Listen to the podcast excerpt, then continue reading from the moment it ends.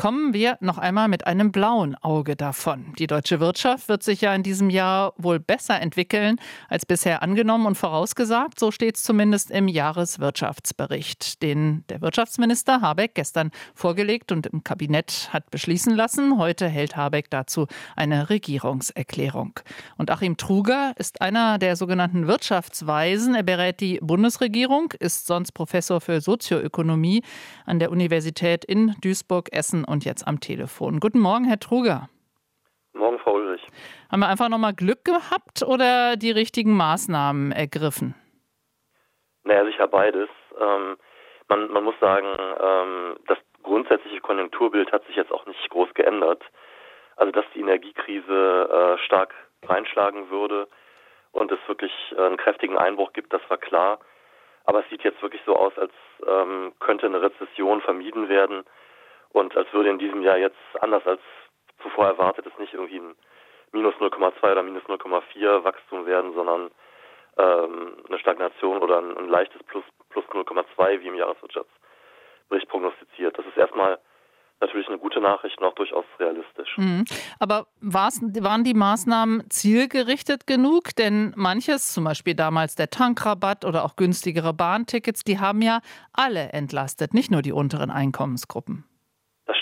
Grundsätzlich ähm, muss man sagen, dass die Regierung was getan hat und auch viel getan hat, äh, war richtig.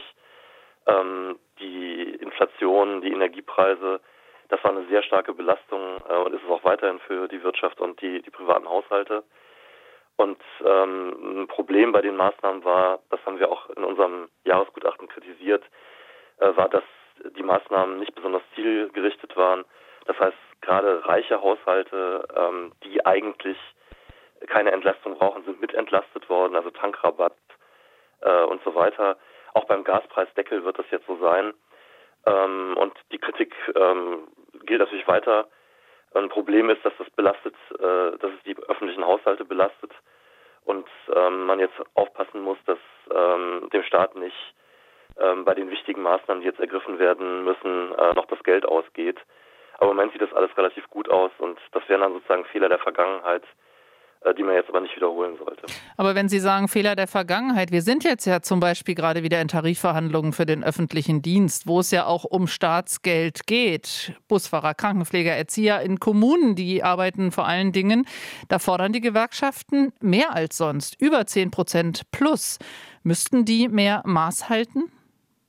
Naja, also dass, dass die Gewerkschaften jetzt äh, höhere äh, Löhne und Gehälter fordern, ist natürlich klar. Ähm, wenn man zwischenzeitlich Inflationsraten von, von 10 Prozent hatte, ähm, dann ähm, kann man das schlecht ignorieren. Und äh, die Berufsgruppen, die Sie jetzt zum Teil genannt haben, das waren natürlich auch diejenigen, die noch vor gar nicht allzu langer Zeit als Corona-Heldinnen und Helden gefeiert worden sind. Da kann man natürlich schon verstehen, dass, äh, dass sie gerne sehen möchten, dass, äh, dass da jetzt auch mehr äh, rauskommt. Aber was ist die Gefahr ähm, oder sehen Sie überhaupt eine Gefahr für die öffentlichen Haushalte? Oder sagen Sie ganz richtig, so äh, muss jetzt mal ein Schluck aus der Pulle her? Ja, wie gesagt, grundsätzlich, dass, dass äh, da ähm, es höhere Löhne und Gehälter gibt, ist klar. Jetzt wird am Ende natürlich nicht die Forderung äh, 10,5 Prozent äh, so durchgesetzt. Insgesamt muss man sagen, dass äh, die Löhne zwar anziehen werden, aber dass wir weit entfernt sind von einer Preis-Lohn-Spirale, sodass auch jetzt ähm, die Inflation nicht aus dem Ruder zu laufen droht. Insofern ist es ein relativ normaler Prozess. Ähm, klar, dass das in den Verhandlungen dann äh, hoch hergeht äh, und entsprechend auch medial begleitet wird. Aber ich glaube, da muss man jetzt nicht mhm. äh, noch Öl ins Feuer gießen. Also wenn Sie da sagen, das äh, kann notfalls eben, können die Haushalte tragen, dann gucken wir uns nochmal den Umbau zur Wirt der Wirtschaft insgesamt an, hin zu mehr Klimaschutz, um auch damit konkurrenzfähig zu bleiben. Droht da eine neue Gefahr oder andersrum gerade müssen wir tun, um eben konkurrenzfähig zu bleiben? Na, na ganz klar, ähm, die, äh, die Energiekrise, die beschleunigt jetzt äh, die Transformation. Äh, das, was ohnehin äh, aus Klimaschutzgründen notwendig war, muss jetzt halt nochmal schneller gehen. Und da hat die Bundesregierung auch schon viel auf den Weg gebracht. Jetzt ist wirklich wichtig, ähm, dass das auch umgesetzt wird und dass insbesondere die Energiewende äh, hin zu den Erneuerbaren gelingt und dass wirklich in diesem Jahr der Schalter umgelegt wird und da richtig investiert wird und ähm, die, die wichtigsten Schritte gegangen werden.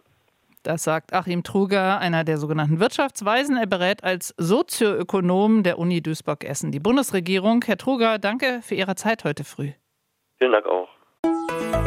RBB 24 Inforadio vom Rundfunk Berlin-Brandenburg.